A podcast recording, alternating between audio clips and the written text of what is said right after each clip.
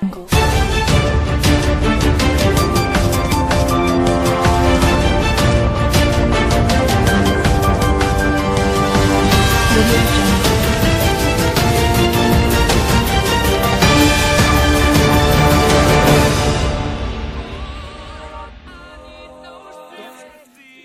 eh, hoy estamos aquí en la radio Duca y tenemos a Freddy Mercury con nosotros.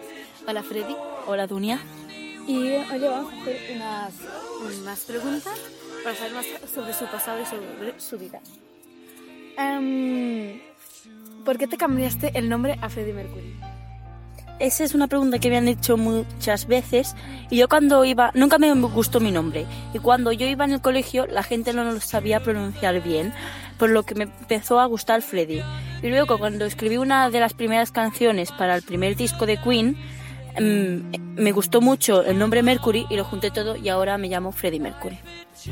Eh, ¿Seguiste queriendo a tu mujer o a Mary después de que te aceptaras que Esta es una pregunta muy obvia, pues Mary y yo tuve, me- le tuve mucho cariño a Mary y con el tiempo y todo lo que hemos vivido juntos, yo le tengo mucho cariño a Mary.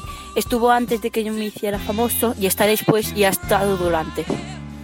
Mm, Freddy, cuando la banda se separó, vosotros seguíais manteniendo el contacto. Ese es, en ese momento era un tema muy delicado y muy tenso porque yo tenía una relación tóxica con un chico y por culpa de mi novia yo me separé de la banda. Intenté por solitario y la banda, los otros, todo y que seguían en contacto conmigo se enfadaron. Cuando por fin me di cuenta de la relación tóxica que tenía, corté con mi novio y, y entonces fui, intenté demanar perdón a la banda y retomamos el contacto.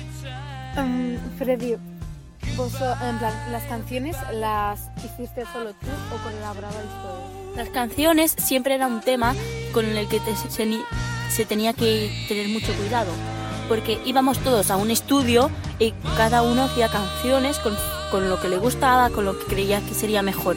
Nos quedaban canciones muy, muy bonitas, pero luego teníamos que decidir cuál era la más, cuál era la principal del disco, cuál iba antes que, a- que otra, y eso era un tema que creaba muchas disputas.